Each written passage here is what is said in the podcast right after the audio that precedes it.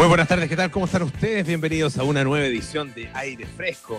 en Este día miércoles 23 de septiembre, como siempre, nos pueden escuchar aquí en Radio Duna. Estamos en el 89.7 en Santiago, en el 104.1 en Valparaíso, 90.1 en Concepción y 99.7 en Puerto Montt. También eh, nos pueden escuchar a través del canal 665 de BTR. Pueden utilizar nuestra aplicación Radio Duna o escucharnos en duna.cl. Ahí están todos nuestros programas en directo y también están nuestros podcasts, lo mismo que en Apple Podcast, en Spotify y en las principales plataformas de podcast. Hoy es día miércoles, así que tenemos a Fabio Costa, el librero, con sus recomendaciones para la lectura. Y también vamos a tener una interesante conversación con el director del Instituto de Ciencias Biomédicas de la Facultad de Medicina de la Universidad de Chile, el doctor Juan Diego Maya, eh, para conversar acerca de eh, las restricciones de, para la llegada de investigadores extranjeros a Chile. Ah, eh, esta es una decisión de la Agencia Nacional de Investigación y Desarrollo em, que em, tiene que ver con, bueno, obviamente con em, una restricción eh, presupuestaria eh, y que va a impedir para muchas, muchos laboratorios, muchas instituciones de investigación nacionales eh, el poder intercambiar conocimiento y recibir eh, colaboración en algunas áreas claves para el desarrollo del país que cuentan con eh, financiamiento público. Hay muchos postdoctores, por ejemplo, postdoctorandos o postdoctorados que vienen a nuestro país a, a trabajar, a realizar también sus estudios y eso va a significar entonces una reducción de la capacidad eh, para poder recibir a muchos, eh, muchos de estos cerebros que eh, vienen a, Chile, científicos que en, la mayoría de los casos son un tremendo aporte. Ah, es un giro que ha hecho la ANID en términos de sus políticas de adjudicación de fondos y de esto vamos a estar conversando entonces con el doctor Maya en algunos minutos más aquí en aire fresco. Y como todos los días partimos con algunos de los temas de los cuales ha estado conversando, de los cuales ha estado em, comentando y discutiendo en eh, las redes sociales, en los medios de comunicación, y en este caso discutiendo con bastante energía, ¿o no, María José Soto? ¿Cómo estás? Hola, Polo, ¿cómo estás? Eh, Bien, muchas pues, gracias, gusto saludarte. Igualmente. Eh, uno de los temas que se ha hablado durante esta jornada tiene que ver con un nuevo informe que hizo el Centro de, Estudios fundado por el economista Eduardo Engel, que es espacio público, que durante toda esta pandemia eh, más de algunos se ha enterado, todos hemos escuchado estos análisis que hacen muchas veces cuestionando, criticando, recomendando también eh, las medidas sanitarias que ha tomado el gobierno desde el inicio de esta pandemia. En muchos casos ha sido eh, un poco apoyar la labor, plantear que, se va bien o que se va avanzando y en otros casos también varios se han planteado, planteado varias advertencias de que la cosa no va por ahí, de que hay problemas en la detección de un montón de puntos, en, en el número de fallecidos. Así lo hemos pasado durante toda la, toda la gestión. Entonces, eh, eh, hubo hoy un problema, de nuevo, un, entredicho entre el gobierno, específicamente el ministro París y Espacio Público, eh, que se suma a varios otros. El de, esta, el de esta ocasión tiene que ver con el informe que publicó ayer, donde se evidencia que o lo que hace Espacio Público respecto de la crisis sanitaria, respecto a cómo las comunas van avanzando, un poco hace una advertencia dice, ojo, porque puede ser que en algunas comunas haya incentivos para reducir la positividad con el objeto de avanzar en el plan paso a paso. Es decir, tener positividad más baja para ir avanzando de cuarentena a transición, de transición a preparación, etcétera, etcétera, y tener más posibilidad de mover la comuna, evidentemente, donde la presión en los municipios es importante. Entonces, agrega en ese sentido espacio público que, y acá significa que las autoridades locales pueden verse movidas a realizar test a personas que tengan una chance muy baja de estar contagiadas. Y, de hecho ponen ejemplo, Polo. Por ejemplo, una plaza, como nos han indicado, sería el caso de varias comunas donde supuestamente se estarían haciendo eh, test puntuales donde hay posibilidades muy bajas de tener casos positivos. Entonces, agrega espacio público para así aumentar los test realizados, em, el, denominador del índice de positividad, sin aumentar necesariamente los test que dan positivos. Bueno, planteó esto que evidentemente es complejo, genera temor, genera incertidumbre y hoy se le consultó al ministro de Salud, em, Enrique París, quien respondió súper enojado, súper enojado, como, como mosqueado un poco, porque él, planteó así como, ya, ya basta, basta de, estos cuestionamientos. Porque lo que él decía, Polo, evidentemente molesto, es que bajo esta acusación se, se, encubre un supuesto manto, decía él, de centro de estudio, un centro académico, pero es una acusación finalmente gravísima. Él decía, es imposible que existan estímulos, porque claro, espacio público plantea el concepto de estímulo y uno se pregunta qué es un estímulo, la en, lo básico. Él dice, no sé de qué tipo de estímulos me hablan, ojalá lo aclararan, que permitan bajar artificialmente el porcentaje del resultado PCR. De hecho, en los últimos días, dice él, eh, ha habido un aumento de la positividad. Aquí hay palos porque bogas y palos porque no bogas. Si baja la PCR reclaman, si sube la PCR eh, reclaman. Aquí hay una acusación gravísima en contra de los sistemas de salud privada, eh, primaria, contra los municipios, contra el personal. Entonces dice él, ¿usted se imagina pagando, estimulando para que tomen test solamente a las personas sanas? Entonces, claro, él súper enojado dice, esta acusación tiene que hacerse frente a la justicia, em, cuando ya se llega a estos límites de acusar de que artificialmente se están bajando las cifras o los estímulos, yo lo encuentro fuera de límite, no lo voy a aceptar, etcétera, etcétera. Entonces, él termina muy enojado diciendo, esto yo no lo voy a tolerar. Así de fácil, así de directo. Em, tanto así que respondió Espacio Público, eh, uno de sus directores, em, Pablo Simonetti, eh, ingeniero, escritor, eh, parte de, Espacio Público, quien dice, la verdad es que mm, mm, dice, nos extraña la interpretación que le ha dado el ministro París a nuestro informe de ayer en el tema de la positividad y él aclara que nadie ha hablado ni de coimas ni nada parecido. Ahora, lo cierto, Polo, es que los informes de espacio público, si bien uno los, valora mucho desde el punto de vista técnico, eh, a veces se utilizan conceptos que generan estas dudas, eh, dudas conceptuales. Son, son, son, documentos tan leídos que uno dice, pucha, de repente esto enreda. Y, han pasado algunos episodios, Polo, como por ejemplo, ¿Te acuerdas, Polo, de eh, el tema de, la ruleta rusa, por ejemplo? Mm, sí, de cuando Claro, en algún minuto uno de los informes de, espacio público decía que la gestión del gobierno en torno al número de reproducción del virus equivalía a jugar a la ruleta rusa con balas de al menos dos tambores en el revólver, lo que claro, generó también molestia al ministro decir, oye, pero si nosotros acá no estamos improvisando, esto no es ruleta rusa. O también te acuerdas el llamado que hizo en algún minuto, en junio de hecho, recomendaba la hibernación, en Santiago. claro Sí, pues. Claro, y, todos nos preguntamos, ¿qué es hibernar? Si ya estábamos todos en cuarentena, ¿qué más se podría hacer además de hibernar? ¿Paralizar qué? Porque habían cosas esenciales que no se podían paralizar. Entonces, claro, generó estas dudas. Eh, bueno, la primera crítica y la primera como confrontación que hubo entre gobierno y espacio público fue en junio, cuando hicieron un capítulo respecto de, y se llamaba textual, los muertos que no cuentan, en, en, relación a 712 decesos que no estaban registrados. Y esto era a partir de un informe que había hecho la, había hecho la periodista Alejandra Matus, que en ese momento le tocó a, al ministro Mañalich enfrentar esa polémica. Entonces siempre ha habido este, tipo de confrontación eh, entre espacio público y, y el gobierno que ahora, claro, da la sensación de que el ministro ya como que un poco perdió la paciencia. Sí, yo creo que además, bueno, él, eh, creo que se, se mm, eh, toma demasiado de eh, la palabra estímulo em, y claramente, ah, tú misma leíste la frase, ¿no es cierto?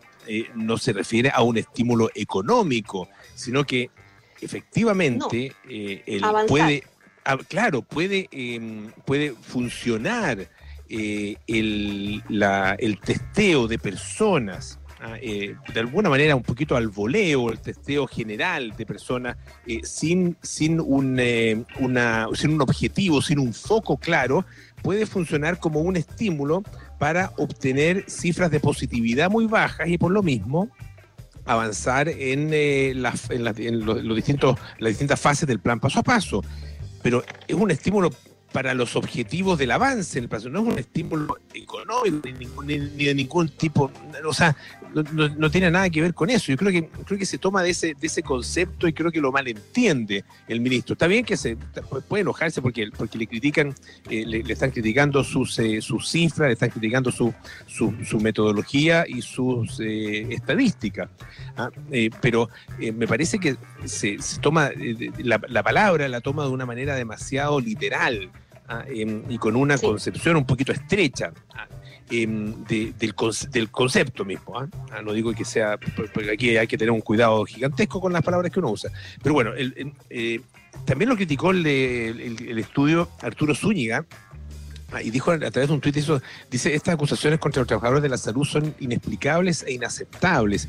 Ellos son los que han trabajado sin descanso en terreno, y esto es importante, mientras algunos los descalifican desde la comodidad de sus escritorios a la hibernación y a la ruleta rusa se le suma esto. ¿ah? Eh, y es bueno, y, él eh, retuitea eh, un trozo, digamos, de las palabras del ministro Mañarich en, en relación con los espacios públicos. Ah, eh, bueno, una, una nueva polémica que se suma a, estos encontrones que ha tenido eh, los distintos ministros, a los dos ministros de salud que hemos tenido en, esta pandemia, ah, con eh, algunas instituciones de, em, de, investigación y estudio del, del mundo académico, del mundo privado. Y sabes, por lo que es, bien lamentable, porque en algún minuto cuando Espacio Público publicó, yo creo que lo más complejo que le ha tocado publicar, que es este capítulo respecto de, las muertes en exceso, de las muertes que no cuentan, eh, decía Espacio Público, en algún minuto Eduardo Engel, que es el que fundó este centro de estudio, se juntó con el ministro Mañalis, ¿te acuerdas? Y, le hizo ver un poco eh, cuál era la situación, cuál era el riesgo, que, en el fondo incluso Engel dijo, acá no ha habido mala fe, no ha habido intento de ocultar, él no ve, nunca dijo intento de ocultar, dijo, hay un, hay un, un desfase en, la cantidad de fallecidos que sería bueno aclarar. Entonces da la sensación de que ahí se lograron poner de acuerdo un poco. Pero claro, tenerlos peleados ahora con algo tan complejo como la crisis sanitaria, pucha, nunca, nunca, es, nunca es agradable. Uno quisiera que, hubiese más acuerdo un poco entre las dos partes, porque evidentemente Espacio Público está haciendo un rol que es bien importante. Ya pues, José, muchísimas gracias. Ah, un beso grande, que esté muy bien. Un abrazo, chao, chao. Oye, a propósito del tema de la, de la pandemia, hay algo que es interesante y tiene que ver con eh, el aumento de eh, lo que llaman el activismo, lo que se llama el eh, activismo y particularmente a través de Internet. Em, hay muchas campañas online que desde el inicio de la pandemia la verdad que han explotado. Hay por ejemplo, plataformas como change.org, hemos comentado otras veces campañas que se hacen a través de esta, plataforma, eh, donde eh, la verdad que se han producido aumentos eh, enormes. Por ejemplo, en el caso exclusivamente de change.org, se han multiplicado las peticiones de inicio de campaña. Uno, uno, lo que hace es poner ahí una especie, una propuesta, ¿no es cierto? Hacer una declaración, poner una propuesta y reunir firmas. Em, y se han multiplicado, han, aumentado en un 80% en los primeros seis meses del año 2020. Eh, un artículo del diario el, País da cuenta, por ejemplo, de el caso de España, que cuando se declaró el estado de alarma en España, 14 eh, millones de personas, hay una cifra gigantesca, firmaron alguna petición online. 3,3 ah, veces más que el número de firmas que se suelen reunir en un mes normal. Eso, eso fue durante el mes de marzo de, este año. Mientras que el número de peticiones creadas se multiplicó por cuatro, según Luis Aguado, que es eh, director de change.org en España. La pandemia ha acelerado una tendencia que ya veíamos venir, dice, de años atrás, que es el crecimiento del activismo online el año 2012, también con cifras que eh, corresponden a España, eh, solo un 9% firmaba peticiones online, mientras que en 2018 un 30% eh, ya lo hacía. Es la primera vez que el mundo se ha parado al mismo tiempo, dice, para afrontar un problema global y por lo mismo se ve entonces esta, esta manifestación de una nueva era de activismo digital, que tiene hoy día efectivamente un carácter global em, causado por eh, todas estas em, em, eh, causas, eh, valga la redundancia, relacionadas con el COVID-19. 19. Em, hay movilizaciones que también tienen que ver con la justicia racial, con la crisis climática, etcétera, y todas ellas, por supuesto, a todas estas causas tienen em, o necesitan respuestas globales. Y ya había ciertos patrones que se mostraban eh, antes de eh, em, el, inicio de la pandemia. Ah, por ejemplo, en, el caso de change.org, el grueso de las personas que participan eran relativamente eh, jóvenes, entre 30 eh, y 65 años de edad, ni tan jóvenes. seamos francos, ni tan jóvenes. Em, otra característica dice, em, perdón, aumentó la edad, antes era, un poco más joven, ahora ha ido aumentando hacia esas edades, ¿ah? entre 30 y 65 años, sí, ya me parecía que no era, no era tan joven. Otra característica, es que la mayoría eh, de las peticiones son de eh, personas eh, que denominan como activistas primerizos, ¿ah? es decir, gente que no tenía ninguna experiencia previa en alguna movilización de este carácter, movilizaciones realizadas a través de estas, estos métodos online. Em, hay otras eh, iniciativas de activismo online como Osoigo, ¿ah? Que, es una plataforma de diálogo entre votantes, también eh, española, entre votantes y personas que tienen algún tipo de responsabilidad pública. Dice que también ha detectado un aumento de participación desde el inicio de la pandemia. Ah, el director de Os Oigo, em, que se llama Eneco Aguirre, dice que hay un interés exponencial en publicitar y promover problemas a través de Internet. Una tendencia bastante interesante entonces que se está dando en, distintas partes del mundo y en este caso en particular en España. Oye, y muy breve, em, esto también es bien, eh, bien importante porque podría tener una incidencia fundamental y tal vez trascendental en las elecciones norteamericanas. Em, hace, hace algunos días ustedes probablemente lo, lo vieron también, apareció en las noticias el eh, interés de Michael Bloomberg, eh, el millonario Michael Bloomberg, por, eh, que es uno de los hombres más ricos del planeta, em, en financiar la campaña presidencial de Joe Biden, específicamente en el estado de Florida. Florida es uno de los estados que, cambian de postura y donde la, pelea entre republicanos y demócratas es muy cerrada siempre. Ah, recordemos que en los comicios del año 2000, cuando salió elegido el presidente Bush ah, en esa disputada eh, eh, pelea con Al Gore, ah, la diferencia fueron cuánto, 500 y algo votos. Ah, fue realmente muy, muy poquitito. 537 votos específicamente. Imagínense, 537 votos que fueron recontados varias veces Finalmente la, decisión la tomó la Corte Suprema eh, y eh, todo indica que eh, en realidad el que ganó en los votos fue Al Gore, pero claro, en definitiva la Corte Suprema definió y, Al Gore decidió también retirarse finalmente de la carrera y no perseverar en su esfuerzo por convertirse en presidente. Pero bueno, eso ya es una historia, ah, ya sabemos todas sus consecuencias también, ¿no es cierto? Todo lo que ocurrió desde el año 2000 en adelante. Pero bueno, el punto es que em, Michael Bloomberg, inyectó 100 millones de dólares para la campaña en eh, Florida, pero además ha recaudado ya otros 16 millones de dólares para un objetivo muy específico, que es saldar las multas judiciales de 31 mil personas, especialmente eh, afroamericanos, que estuvieron presos, ex convictos,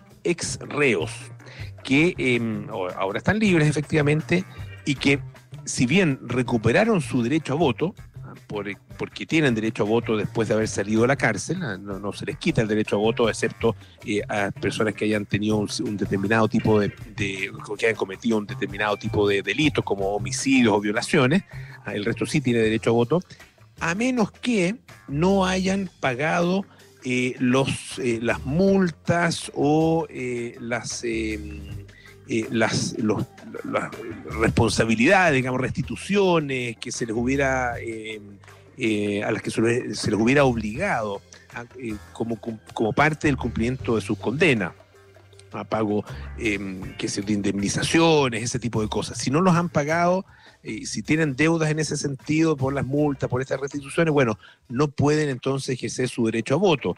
Entonces lo que está haciendo eh, Michael Bloomberg es justamente juntar plata para poder pagar, saldar estas multas judiciales de 31 mil personas. Eh, son, en el caso de Florida son 29 votos electorales de los 270 que se necesitan para que, un, para que uno de los dos candidatos llegue a la Casa Blanca. Recordemos que en el sistema norteamericano eh, el ganador se lo lleva todo, o sea, gana, gana por un voto en, Florida, un voto eh, en la elección popular, y se lleva los 29 votos electorales. Ah, eh, por lo tanto, es, realmente clave, ¿no es cierto? Cada uno, obviamente, cada uno de los votos y cada uno de los estados, pero el caso de Florida, por ser este tipo de estado que puede darse vuelta ah, de elección en elección, es, realmente fundamental. Así que con esta campaña ah, y con esta cantidad de plata que ha juntado, le va a permitir alrededor de 31 mil personas que eh, puedan, por lo menos, se, sabe por lo menos de unas 25 mil personas de acuerdo con información que publica el Washington Post, a la que se les va a pagar, y 25 mil personas que son afroamericanos. Ah, eh, en la elección que le dio la victoria a Donald Trump en Florida, em, el 84% de la población negra votó por la candidata demócrata Hillary Clinton. Ah, se sabe que eh, en el caso de Joe Biden no ha logrado llegar con tanta... Em, no ha logrado, digamos, ganarse el favor de la población negra eh, con, eh, con la misma dimensión que obviamente Barack Obama ¿ah? eh, y, tampoco Hillary Clinton, pero de todas maneras siempre la población negra ha votado más por los demócratas que por los republicanos. Así que, bueno, vamos a ver qué, qué ocurre, ¿ah? porque esta, esta, lo que parece como una simple decisión o una simple campaña podría convertirse en algo realmente trascendente. Hoy día es 23 de septiembre y está de cumpleaños el jefe, Bruce Springsteen, y lo celebramos escuchando una de sus canciones más antiguas, eh, una canción que él incorporó en eh, su primer disco, el disco Greetings from Asbury Park, New Jersey, ah, en el año 1973. Este es Growing Up con Bruce Springsteen.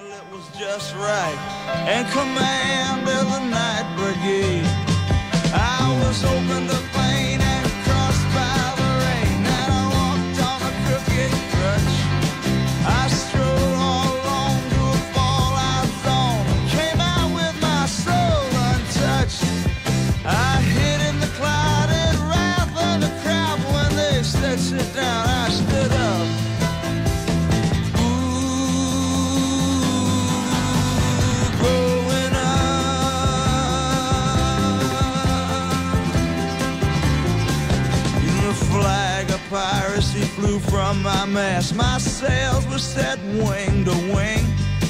I had a jukebox graduate for first mate. She couldn't sail, but she sure could sing. And I pushed B-52 and bombed them with the blues. With my gear set stubborn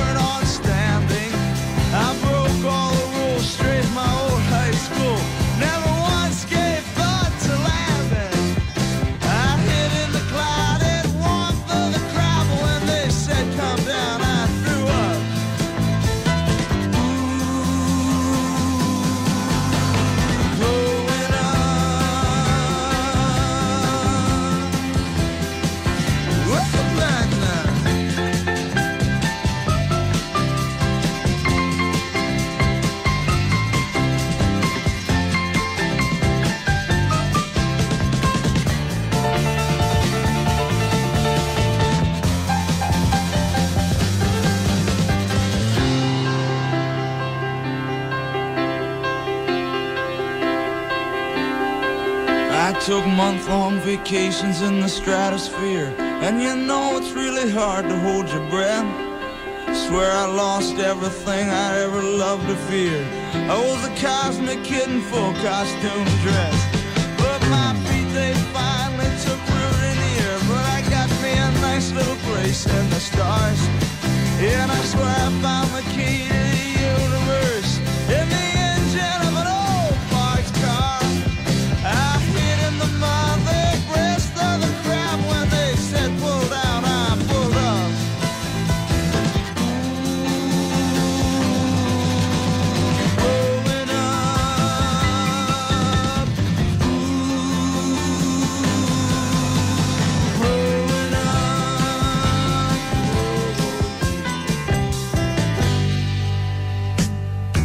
porque no se trata solo de leer, sino de encontrar los libros que nos apasionan. Preparamos lápiz y papel para apuntar las recomendaciones que trae Fabio Costa Caimi, desde la librería Bros hasta aire fresco.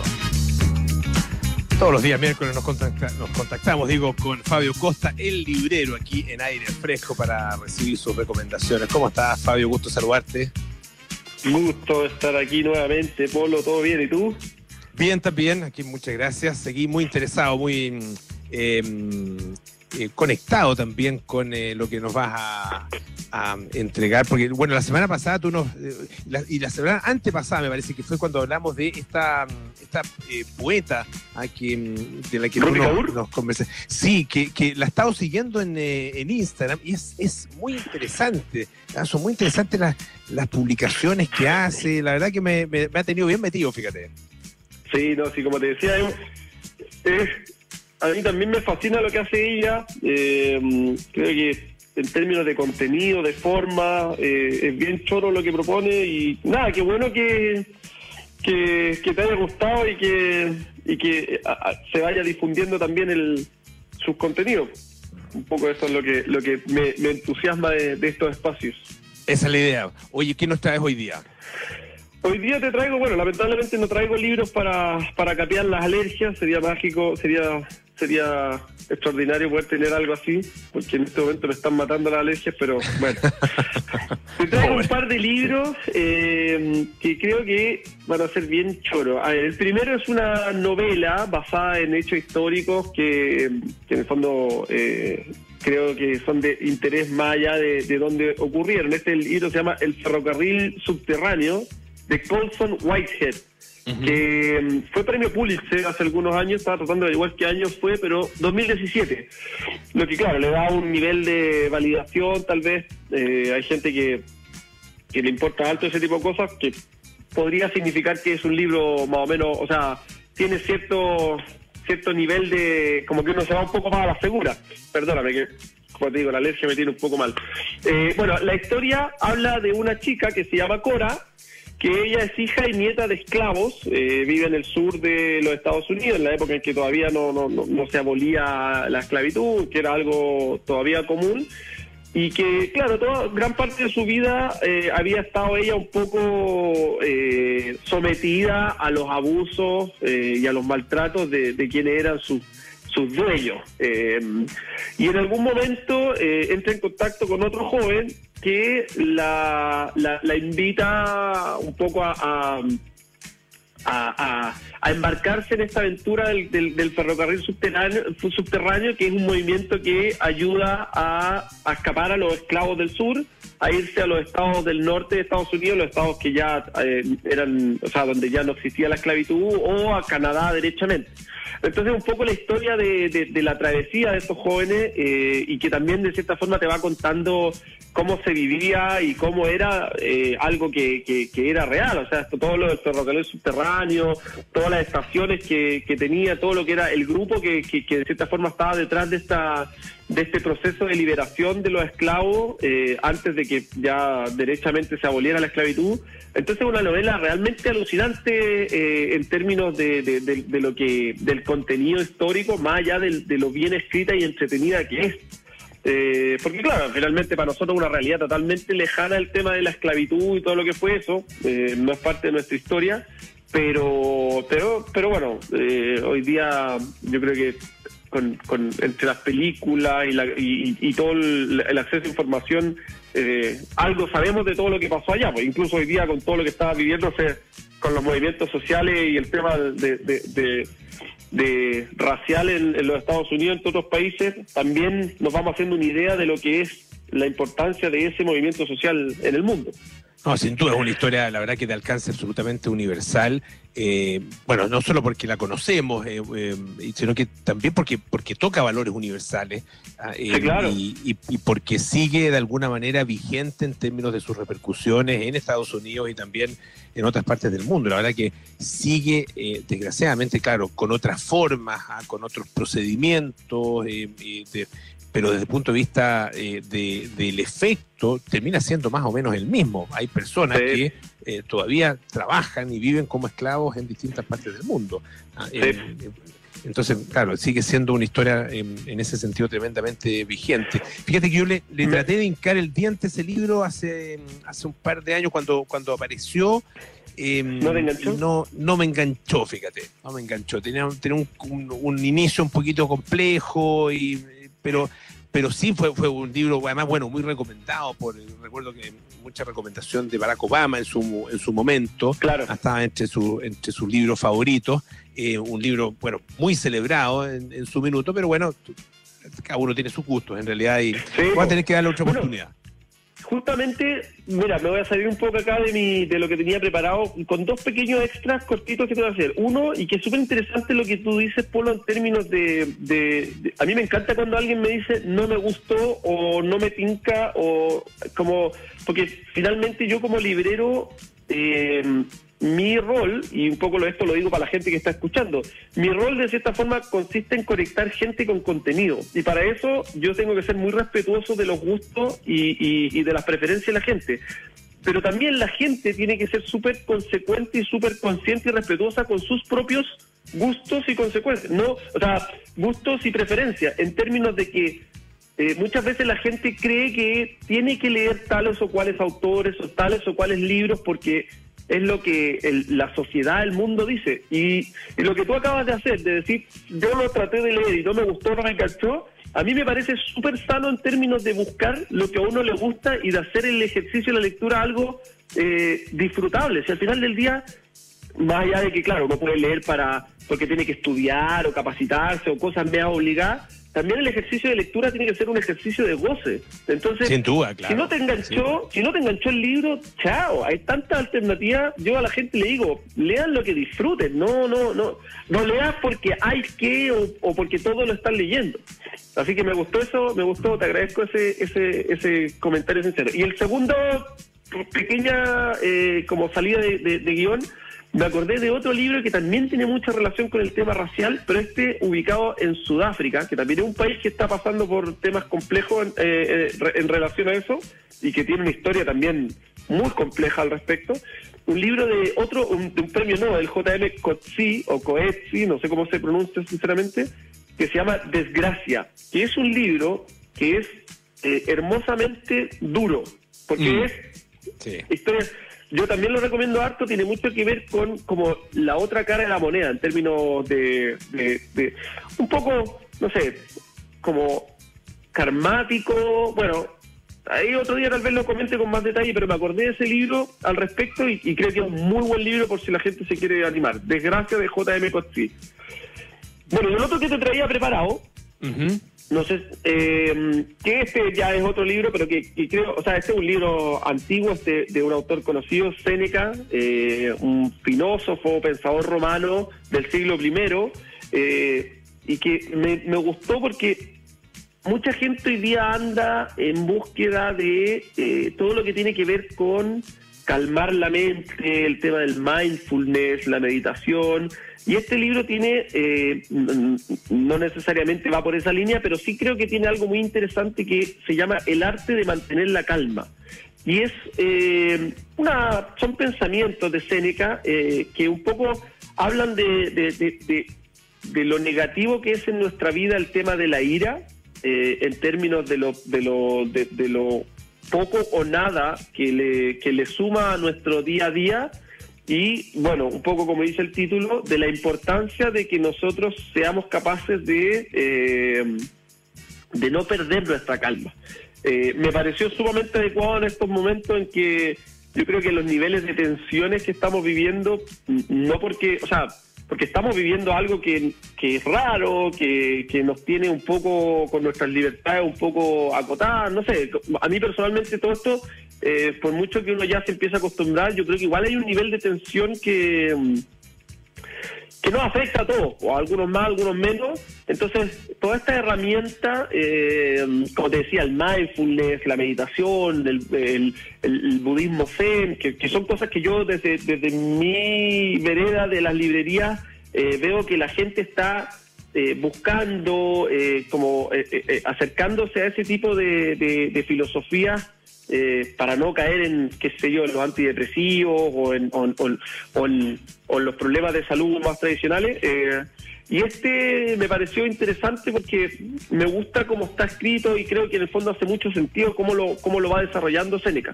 Eh, es parte de una colección que es súper chora de Editorial Coan. De una editorial Coan, es un libro de un formato bien chiquitito, entonces como que casi que uno lo puede andar trayendo, casi como un manual de consulta. Eh, hasta está bien bonito así como para tener la colección. El arte de mantener la calma, de Seneca. Perfecto. Ya pues, Fabio, muchísimas gracias. ¿ah? Que esté muy bien. Gracias a Que esté muy bien. Fabio Costa, el librería miércoles. Debido a la pandemia, cerca de 900.000 mujeres han perdido su empleo, siendo las más afectadas las jóvenes entre 20 y 29 años. El Fondo Convoca Chile de la Fundación MC invita a postular a todas las fundaciones y empresas sociales a mejorar la crítica situación del desempleo. Postula en fundacionmc.org todos hablan de una nueva normalidad, pero ¿será posible? Airlife cuenta con una tecnología única que elimina hasta el 99,99% de virus, hongos y bacterias en aire y superficie. Respira Airlife en tu auto, oficina y espacios públicos para que te sientas tranquilo. Vuelve con Airlife. Más información en airlife.com. Buscando dónde invertir, hazlo en los proyectos con entrega inmediata de Inmobiliaria Fundamenta, ubicados en Estación Central, Eco Origen y Eco Capital cerca del metro y con excelente plusvalía. Conoce más proyectos en fundamenta.cl. Hacemos una pausa, volvemos con más aire fresco. Esto es Radio Duna. Si quieres vivir en la dehesa, en Inmobiliaria Fundamenta tenemos el proyecto perfecto con entrega inmediata. Eco Horizonte. Vive en amplios departamentos duplex con terraza y quincho privado Conoce nuestros descuentos exclusivos y beneficios para el pago del pie. Aprovecha esta gran oportunidad de vivir en un proyecto de Fundamenta con el sello Best Place to Live. Conoce más de nuestros proyectos en fundamenta.cl. Tu felicidad, nuestro compromiso. Vuelve a encontrarte con el taco de la mañana, con tu programa de radio favorito, con el ¿Cuánto falta? y con el malabarista de la esquina. Nueva normalidad. Vuelve con AirLife, eliminando en aire y superficies hasta el 99.99% de virus, hongos y bacterias. 25 años sanitizando oficinas, espacios públicos y autos en más de 10 países. Pide la sanitización AirLife en el concesionario de tu marca. Más información en airlife.com. Te presentamos la nueva Facultad de Diseño Digital e Industrias Creativas de la Universidad San Sebastián. Entérate de sus carreras enfocadas en la transformación digital y conviértete en un profesional que se adapta a las nuevas exigencias del mundo, donde la integración interdisciplinar y el trabajo colaborativo son claves para sortear con éxito los nuevos desafíos del mercado laboral, de la sociedad y la industria. Conoce más de la Facultad de Diseño Digital e Industrias Creativas en www.uss cl Oye, amor, no sé si pedir el crédito para remodelar la casa o cambiar el auto. Mira, hagamos las dos. Ahora que nos cambiamos de Scotiabank, podemos usar el crédito como más nos conviene. Con Scotiabank tienes la libertad de elegir el crédito de consumo que más se acomode a tus necesidades. Pídelo en scotiabankchile.cl con toda la flexibilidad de los créditos Scotiabank. Pórtate en scotiabankchile.cl, usa tus tarjetas Visa y siente la libertad de elegir tu mundo. Scotiabank. Aprobación sujeta a condiciones comerciales. Más información en scotiabankchile.cl. Infórmese sobre la garantía estatal de los depósitos en su banco en www.cmfchile.cl. El domingo 25 de octubre, Chile tendrá un plebiscito nacional. Ese día, por ley, los trabajadores podrán ausentarse durante dos horas a fin de asistir a sufragar, sin descuento de sus remuneraciones. Ninguna autoridad o empleador podrá exigir servicio o labor alguna que te impida votar. Infórmate en www.plebiscitonacional2020.cl y participa. Servicio Electoral de Chile. Elige el país que quieres. Estás en aire fresco con Polo Ramírez. Ya estamos de vuelta aquí en aire fresco, esto es Radio Duna. La Universidad San Sebastián presenta la nueva Facultad de Diseño Digital e Industrias Creativas. Puedes conocer sus tres carreras enfocadas en la transformación digital en www.uss.cl. Y lo mejor del diseño nacional, encuéntralo en másdecomarket.cl. Esto es del 24 al 30 de septiembre. Ahí está lo mejor del diseño nacional. Recuerda, másdecomarket.cl, la feria virtual para vitrinar, comprar y aprender. Ya estamos con nuestro invitado de esta tarde. Él es eh, el director del eh, Instituto de em, Ciencias Biomédicas em, de em, la Facultad de Medicina de la Universidad de Chile, el doctor Juan Diego Maya. vamos a conversar acerca de una preocupación que ha manifestado esta institución en relación con modificaciones que ha hecho la Agencia Nacional de Investigación y Desarrollo en relación con eh, los fondos que entrega eh, para eh, las becas postdoctorales, para atraer una atracción de capital humano avanzado hacia nuestro país. son los concursos postdoctorales de la ANID justamente que se han visto modificadas en términos de sus bases y esto significa una restricción justamente para la llegada de investigadores extranjeros. Doctor Maya, ¿cómo está? Muy buenas tardes. Eh, buenas tardes, Pablo. ¿Cómo estás tú? Eh, muy bien, muchas gracias, gusto saludarlo. Em, a ver, cuéntenos en primer lugar, em, para entender bien em, el contexto, cómo, cómo funciona, por ejemplo, en el caso del Instituto de Ciencias Biomédicas, cómo funcionan ustedes con los investigadores extranjeros, con eh, gente que viene de, otros de otros países, de otras instituciones, a, realizar eh, su, su, trabajo, eh, sus investigaciones y también sus estudios acá al instituto. ¿Qué tipo de requisitos se necesitan o necesitan ellos y en qué condiciones llegaban hasta el momento? mira, la mayoría de los investigadores que llegaban a hacer sus trabajos científicos al instituto eh, en el contexto de eh, proyectos de eh, colaboración internacional o bien en el contexto de proyectos de, con financiamiento nacional. En el contexto de, los proyectos de colaboración internacional, muchos de estos se originan por las colaboraciones que los propios investigadores del instituto ah, realizan con investigadores de otras universidades y en el ámbito de la formación, eh, de estudios de posgrado, por ejemplo, algunos de, los estudiantes de estas otras universidades vienen a hacer eh, parte de sus trabajos de tesis en nuestros laboratorios. Esa es una de las modalidades. Otra de las modalidades es que eh, vienen a desarrollar sus propias investigaciones en el marco de eh, investigaciones postdoctorales propiamente dichas. Había cuenta que el investigador postdoctoral es un investigador que ya terminó su formación de doctorado y por lo tanto está empezando a desarrollar eh, su carrera como investigador de manera independiente y lo hace al alero de un laboratorio de, prestigio que le garantice el trabajo que él eh, pretende desarrollar. Y, estos investigadores, Sí, disculpe, doctor. todos estos investigadores, ¿qué, qué importancia tienen eh, para las distintas instituciones donde ellos trabajan y a, donde ellos llegan? Son fundamentales. En primer lugar, no, no solamente vienen a, realizar sus propias investigaciones, sino que contribuyen al eh, establecimiento de, de redes, de redes de colaboración porque eh, ellos establecen los lazos necesarios para seguir trabajando al regresar a sus países de origen con eh, estos laboratorios donde estuvieron haciendo sus trabajos. Además de que potencian significativamente eh, el trabajo del propio laboratorio. Son personas que naturalmente tienen trayectorias importantes dentro de sus propios países y dentro de sus propias eh, universidades y por lo tanto eh, ya son personas que tienen, eh, que han caminado largamente en, en, el ámbito de la investigación y por lo tanto contribuyen a consolidar un aspecto muy importante de la ciencia en Chile, cuál es la internacionalización. La ciencia hoy día no se puede ver como una ciencia local, sino que es un trabajo que eh, merece un esfuerzo global y eso lo estamos viendo a cada rato ahora con, con el tema del COVID y cómo la comunidad científica internacional está colaborando para poder ofrecer las mejores soluciones a la pandemia. De, la misma manera para eh, trabajar en otras áreas de, de, investigación que también son preguntas importantes eh, para la salud de las personas o para el el desarrollo y la innovación eh, en distintos ámbitos del conocimiento humano.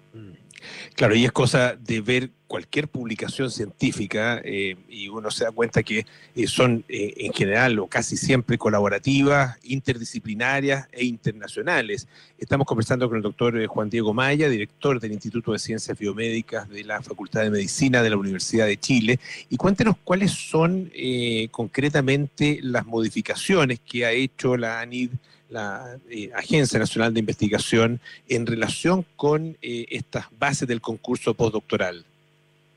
Eh, este año la, la ANID, dentro de sus bases, establece que el postulante al concurso de postdoctorado debe tener resuelta su situación migratoria al momento del cierre de la postulación. Eso impide que potenciales postulantes que en este momento están residiendo en el exterior eh, puedan postular. Eh, el proceso de eh, análisis y adjudicación de estos proyectos conlleva un cierto tiempo, por lo tanto, no es posible que esta persona esté ya radicada en Chile con la incertidumbre de si su propuesta postdoctoral va a ser financiada o no por lo tanto los excluye de, la posibilidad de venir a reforzar el trabajo en un laboratorio de prestigio nacional. Eh, hasta el año pasado las bases permitían efectivamente que el postulante pudiera eh, regularizar su situación migratoria una vez eh, adjudicado el, concurso y antes de firmar el convenio lo que daba un periodo suficiente para poder eh, formalizar los aspectos de visa y, todo lo demás que eso conlleva. En este caso, en este, en este año, eh, la situación no está ocurriendo. Y preocupa, preocupa porque es cuando más necesitamos de la apertura de la ciencia al medio internacional, cuando eh, en el medio eh, nacional necesitamos esta eh, retroalimentación y este aire renovador que un investigador proveniente del exterior pueda ofrecer, más allá de, de, otras circunstancias internacionalizantes que también pudiéramos, a, las que pudiéramos echar mano, pero es importante que estos estudiantes postdoctorales pudieran venir. Y esas son las modificaciones que han impedido que, eso ocurra. Ahora, ¿cómo se explica este cambio de criterio? Em, cuando, cuando yo vi la noticia, la verdad que pensé que tenía que ver con, eh, con temas presupuestarios, una restricción del ingreso de em, de eh, un mayor número de investigadores por una cuestión simplemente de falta de, plata, tal como se pueden restringir, por ejemplo, las becas, ¿no es cierto?, con cosas que, las becas de, para chilenos en el exterior, cosa que, efectivamente ha ocurrido. Em, pero aparentemente, por lo que usted explica, no tiene que ver con eso, habría otras, otras razones detrás de este cambio de criterio. Eh, eventualmente podría ser una situación presupuestaria. De todas maneras, es importante observar que el, sistema de investigación ha sufrido eh, una relativa contracción en algunos de los aspectos eh, que financian la ciencia. Eh, y podría ser esa una eventual explicación, la posibilidad de favorecer a personas que residen en Chile acceder a este tipo de financiamiento. Eh, pero eso va en un sentido que, no es el, adecuado cuando estamos hablando de internacionalización de la ciencia. Eh, también podría ser por algunos elementos coyunturales. Algo se había explicado de que producto del de, el estallido social de hace un año, eh, la oferta o, Chile había dejado de ser suficientemente atractivo para venir a trabajar acá en ciencia y por lo tanto eso hizo que algunos de los convenios que se habían adjudicado no fueran firmados. Pero eso fue una situación puntual y, no podemos generalizar eh, eh, en función de, aquello eh, porque estamos en otra en, en, otro contexto. Ahora la pandemia también podría explicar en parte esto, pero como como mencioné antes, en el momento en que se cierra el concurso, al momento en que se eh, anuncia la adjudicación y al momento en que se firma el convenio para dar inicio, permite suficientemente el traslado del investigador a Chile y poder eh, empezar su trabajo postdoctoral.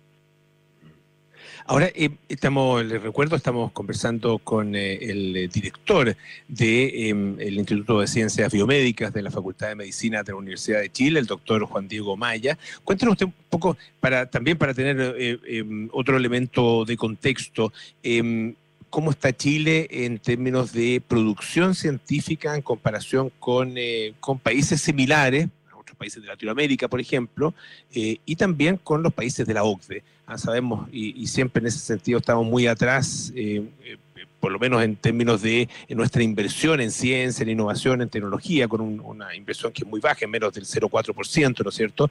Ah, pero ¿qué pasa con la producción científica misma? A ver, eh, Chile tiene aproximadamente 300 científicos por millón de habitantes, que es tres veces por debajo de lo que es eh, Argentina. Y eso ya te puede decir eh, la magnitud de la situación. Y como tú bien dices, la, la, la inversión en, en, ciencia es eh, muy, muy baja, por debajo del 0,4%. Eh, 0,4%. Eh, a pesar de eso, la calidad de la investigación que se hace en Chile es grande. La cantidad de eh, publicaciones que tiene Chile en eh, revistas de eh, impacto importante es significativo.